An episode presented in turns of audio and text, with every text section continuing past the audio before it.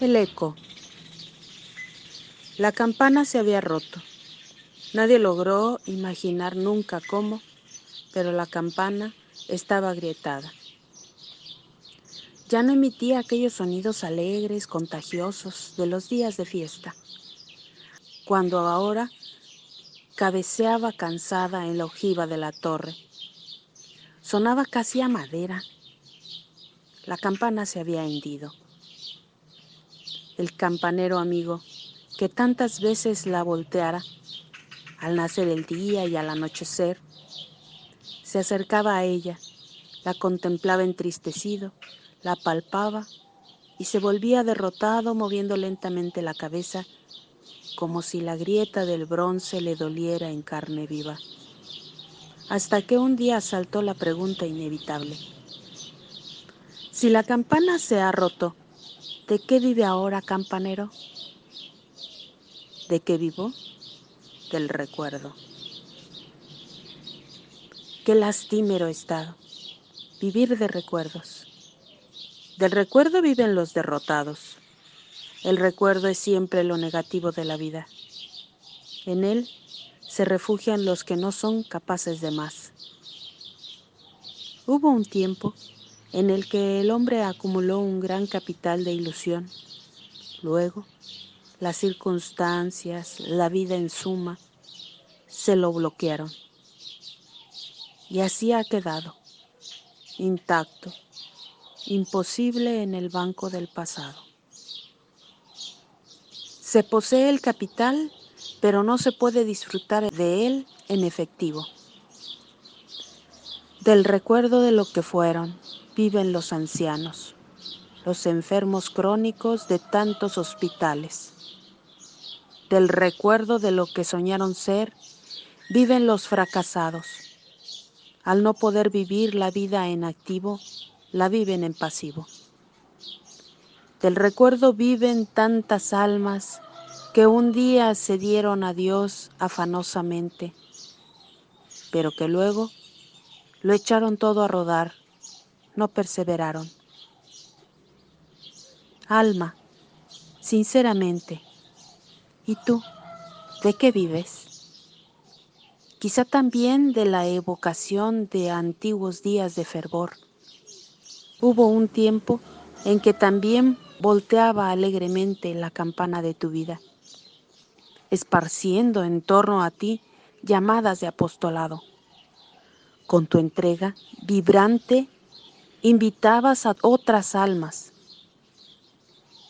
como los brotes de nuestras torres, a ir a Dios, a recogerse, a mirar al cielo. El fin de la campana es llamar, convocar, y tú, sin pretenderlo, invitabas. ¿Cómo edificabas a cuantos te contemplaban tan recogida, tan hundida en Dios? Mientras dabas gracias, inmóvil, después de comulgar. Cómo comentaban sorprendidos la puntualidad y el fervor tuyo, al contemplarte al pie del sagrario en largos ratos de visita o meditación. Todo era poco para tus ansias de Dios y las vibraciones de tu palabra encendida se extendía, anunciando a Cristo hasta los suburbios de la ciudad donde vives, hasta la catequesis, hasta el tugurio que visitabas asiduamente. Tus horas todas estaban saturadas de Dios, como el aire está lleno con las vibraciones que emiten los bronces de las torres. Tiempos felices en que fuiste campana sonora de Cristo. Después, ¿qué acaeció? Después, la campana se resquebrajó. No sé cuándo, no sé cómo, no sé por qué, pero se agrietó. Después entonces, no es que la campana no suene, suena, sí, pero qué distintos tañidos. Es todo igual y sin embargo tan diferente. No es que espiritualmente no hagas las cosas, Todavía continúas con tu plan de vida. Se te ve diariamente comulgar, meditar, asistir a círculos, a catequesis, pobres, pero tan exterior, tan poco tú, tan diluida eh, de fervores, que estoy pensando si tu vida espiritual no será algo así como el eco de lo que fuiste. Algo ha quedado de tu antiguo fervor, de tus generosidades, de aquellas impaciencias divinas de apostolado. Sí, el eco. Espera, medita, compara y deducirás que tus comuniones de hoy son como el eco de las de ayer, y tus generosidades con Dios, y tu apostolado Eres como una voz lejana de lo que fuiste de ti mismo. El eco repite el mismo acento, la misma inflexión de voz, pero tan débil, tan lejano, como una evocación. Qué pena.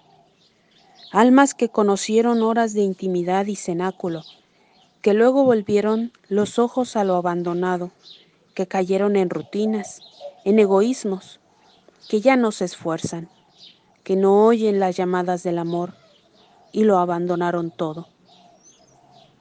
Fueron Betanias, han llegado a ser desiertos ardientes donde no se refugia Dios.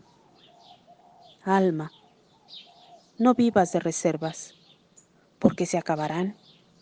No sé cuándo, pero se acabarán. No seas como esos hombres que ya no quieren trabajar y en pocos años se comen su propio capital. Qué pena, tan joven en el servicio de Dios y viviendo ya de recuerdos. Si no hubiera sido por aquel mal golpe que diste a tu corazón, ahora todo suena arrajado en tu vida espiritual. Si Dios fuera golpeando cada uno de tus días, ¿a qué sonarían? Vamos a dejarlo, ¿no? Te asustarías. Sonaría todo vacío, arrajado, a hueco. ¿No te da pena?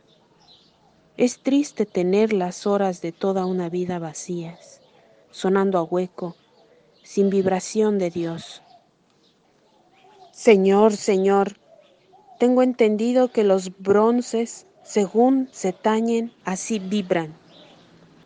Suena tú mismo, divino campanero, esta mi pobre vida, para que vuelva a ser una acordada armonía de realidades espirituales. Voltea tú mismo mi alma, para que vuelva a ser entre los míos como un vivir activo al servicio del amor, campana sonora de Cristo. Eco no, Señor, eco no.